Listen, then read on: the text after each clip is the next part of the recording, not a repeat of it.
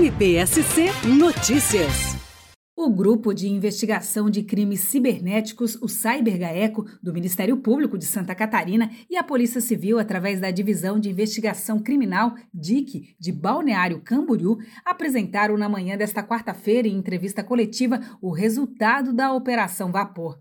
Vamos ouvir o coordenador estadual do GAECO, promotor de justiça, Márcio Cota, que avalia a operação uma operação complexa, uma operação grande, foram 10 meses de, de, investigação, envolvemos hoje cerca de 80 policiais no estado do Paraná, em Curitiba, em Joinville, em Balneário Camboriú e Camboriú.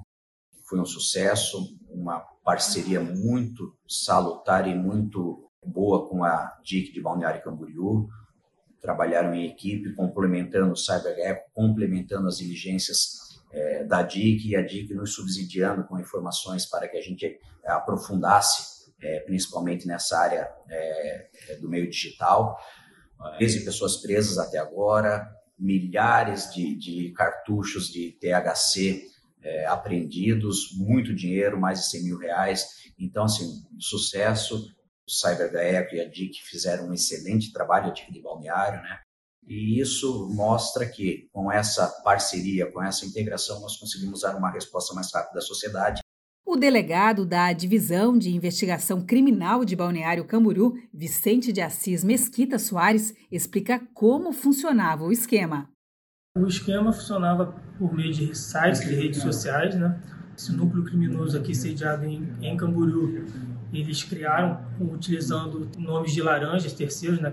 Para cadastrar essas redes sociais e sites.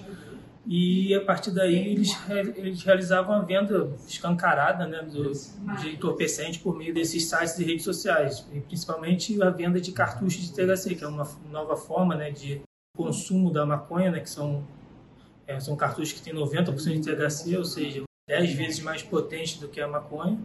A partir daí foi desenvolvido um trabalho para a identificação dos verdadeiros proprietários desses sites e redes sociais, para aí sim deflagrar a operação de hoje.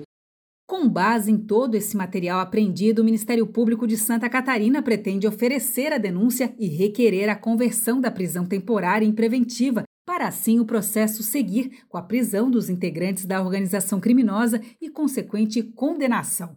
A promotora de justiça e coordenadora do GAECO Itajaí, Grace Amalheiros da Rosa Souza, fala sobre os próximos passos da operação.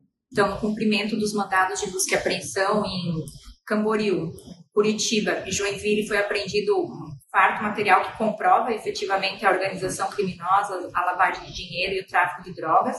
Foi apreendida grande quantidade de drogas, tanto mudas de maconha, é, sementes, quanto o, o THC líquido, que era a, a grande é, novidade deles do mercado, e também uma grande quantidade de dinheiro, aproximadamente é, 100 mil reais, que se contabilizou até o momento.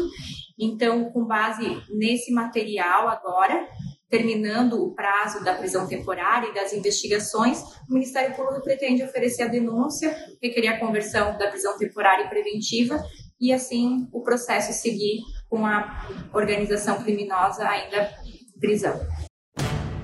MPSC Notícias, com informações do Ministério Público de Santa Catarina.